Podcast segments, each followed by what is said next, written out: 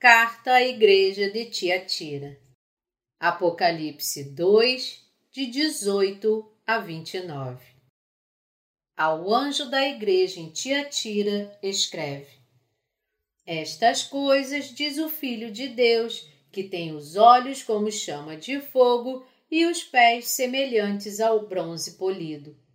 Conheço as tuas obras, o teu amor, a tua fé, o teu serviço, a tua perseverança e as tuas últimas obras, mais numerosas do que as primeiras.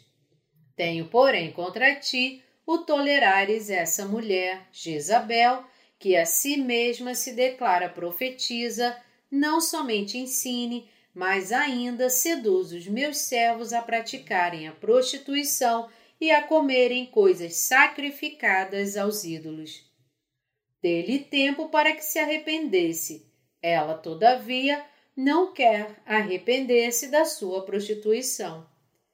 Eis que a prostro de cama, bem como em grande tribulação os que com ela adulteram, caso não se arrependam das obras que ela incita. Matarei os seus filhos, e todas as igrejas conhecerão que eu sou aquele que sonda mentes e corações e vos darei a cada um segundo as vossas obras. Digo, todavia, a vós outros, os demais de Tiatira, a tantos quantos não têm essa doutrina e que não conheceram, como eles dizem, as coisas profundas de Satanás. Outra carga não jogarei sobre vós, tão somente conservai o que tendes até que eu venha. Ao vencedor que guardar até o fim as minhas obras, eu lhe darei autoridade sobre as nações, e com cetro de ferro as regerá e as reduzirá a pedaços, como se fossem objetos de barro. Assim como também eu recebi de meu Pai, dar-lhe-ei ainda a estrela da manhã. Quem tem ouvidos, ouça o que o Espírito diz às igrejas. Exegese. Versículo 18. Ao anjo da igreja em Tiatira escreve: Estas coisas diz o Filho de Deus, que tem os olhos como chama de fogo e os pés semelhantes ao bronze polido. O erro da igreja de Tiatira foi permitir os ensinamentos de Jezabel dentro da igreja. Jezabel, esposa do rei Acabe, trouxe idolatria para Israel e seduziu seu povo para cometer imoralidade sexual e comer as ofertas sacrificadas a ídolos. Pela descrição de Jesus como tendo olhos como chama de fogo, Deus está advertindo que ele irá reprovar e julgar aqueles que têm a fé errada em suas igrejas. Versículo 19 Conheço as tuas obras, o teu amor, a tua fé, o teu serviço, a tua perseverança e as tuas últimas obras, mais numerosas do que as primeiras. Ao mesmo tempo, Deus disse ao seu servo da igreja de Tiatira e aos seus santos que suas obras eram melhores que antes. Versículo 20 Tenho, porém, contra ti o tolerares que essa mulher, Jezabel, que a si mesma se declara profetiza, não somente ensine, mas ainda seduz os meus servos a praticarem a prostituição e a comerem coisas sacrificadas aos ídolos. O problema da igreja de Tiatira era que aceitava os ensinamentos de uma falsa profetisa.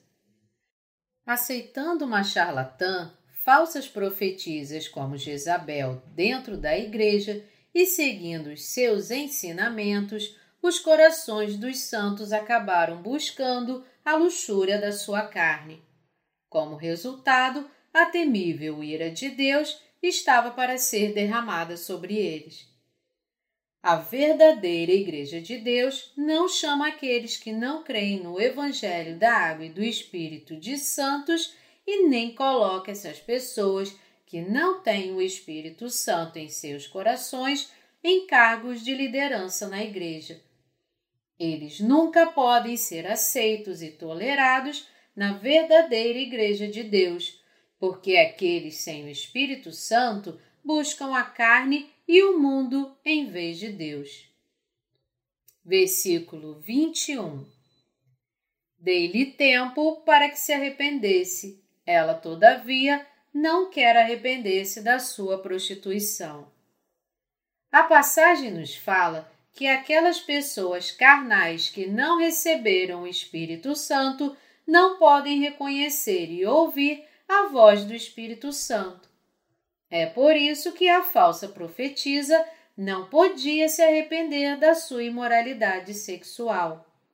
Como resultado, ela foi atingida pela espada do Espírito Santo e foi destruída tanto na carne quanto no espírito. Na verdadeira Igreja de Deus, apenas aqueles que creem na palavra do Evangelho da Água e do Espírito podem ser estabelecidos como servos de Deus. Aqueles que não creem nesse Evangelho não podem, mesmo que sejam excelentes pastores à luz do mundo, tornar-se líderes fiéis que guiam os filhos de Deus em sua direção. Nós devemos, portanto, discernir os falsos profetas e tirá-los das nossas igrejas. Só assim a Igreja de Deus poderá sobreviver a todos os truques de Satanás e seguir ao Senhor Jesus espiritualmente. Versículo 22 Eis que há prostro de cama, bem como em grande tribulação, os que com ela adulteraram, caso não se arrependam das obras que ela incita. Esta passagem nos diz que se um servo de Deus não discernir e expor os mentirosos, o próprio Deus encontrará aqueles que cometem adultério espiritual e os lançará em grande tribulação. Os santos e servos de Deus devem perceber que o próprio Deus mantém suas igrejas limpas e as conduz ao caminho certo. Não há lugar para falsos profetas na verdadeira Igreja de Deus. Havendo falsos profetas, o próprio Deus os encontra e os julga.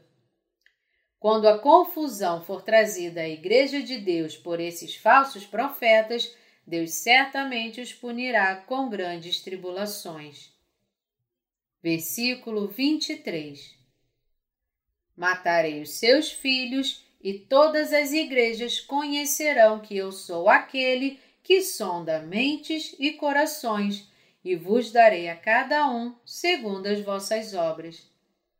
Deus expulsa os falsos profetas de sua igreja, para que todos saibam que ele guarda sua própria igreja. Os santos descobrirão que Deus toma conta de sua igreja e que recompensa as suas boas obras da fé. Versículo 24 Digo, todavia, a vós outros, os demais de Tiatira, a tantos quantos não têm essa doutrina e que não conheceram, como eles dizem, as coisas profundas de Satanás. Outra carga não jogarei sobre vós. Isto significa que aqueles que já se tornaram santos de Deus pela fé em seu Evangelho da Água e do Espírito devem se apegar à sua fé até o fim do mundo. Aqueles que creem neste Evangelho não têm outro caminho senão viver as suas vidas unindo os seus corações com a Igreja e com os santos de Deus, devendo defender a sua fé até o final. A verdadeira Igreja de Deus deve não só pregar o Evangelho da água e do Espírito, mas também revelar os mentirosos com a fé no Evangelho. Versículo 25 então somente conservai o que tendes até que eu venha. Os crentes nunca devem perder a sua fé no Evangelho da Água e do Espírito e devem guardá-la até o dia do retorno do nosso Senhor Jesus. Há um grande poder e autoridade no Evangelho da Água e do Espírito que é mais que suficiente para vencer a Satanás. Os santos podem agradar a Deus com essa fé. Se os santos vivem pela fé no Evangelho da Água e do Espírito e permanecem na verdadeira Igreja de Deus, podem vencer e triunfar, mesmo no fim dos tempos. Versículo 26 ao vencedor que guardar até o fim as minhas obras, eu lhe darei autoridade sobre as nações. Os santos podem vencer todos os seus inimigos crendo no Evangelho da Água e do Espírito que Deus deu a eles. Esta batalha da fé é uma batalha que sempre nos dá a vitória. Todos os santos, assim, lutarão contra o Anticristo e serão martirizados no fim dos tempos, e como resultado receberão o poder de reinar com o Senhor Jesus. Versículo 27 a 28a. E com cetro de ferro as regerá e as reduzirá a pedaços como se fossem objetos de barro, assim como também eu recebi de meu Pai. O Senhor Jesus dará aos santos martirizados sua autoridade para reinar. Aqueles que vencerem reinarão com um poder, como o versículo descreve, que é forte como uma vara de ferro que pode quebrar em pedaços os vasos do oleiro. Versículo 28b Dar-lhe-ei ainda a estrela da manhã. Aqueles que lutam contra os inimigos crendo no Evangelho da Água e do Espírito recebem a bênção de conhecer a verdade da Palavra de Deus. Versículo 29 Quem tem ouvidos, ouça o que o Espírito diz às igrejas. Todos os santos podem ouvir a voz do Espírito Santo vindo através da Igreja de Deus porque o Espírito fala a todos os santos por meio dos servos de Deus. Os santos devem reconhecer o que ouvem através da Igreja de Deus como sua voz.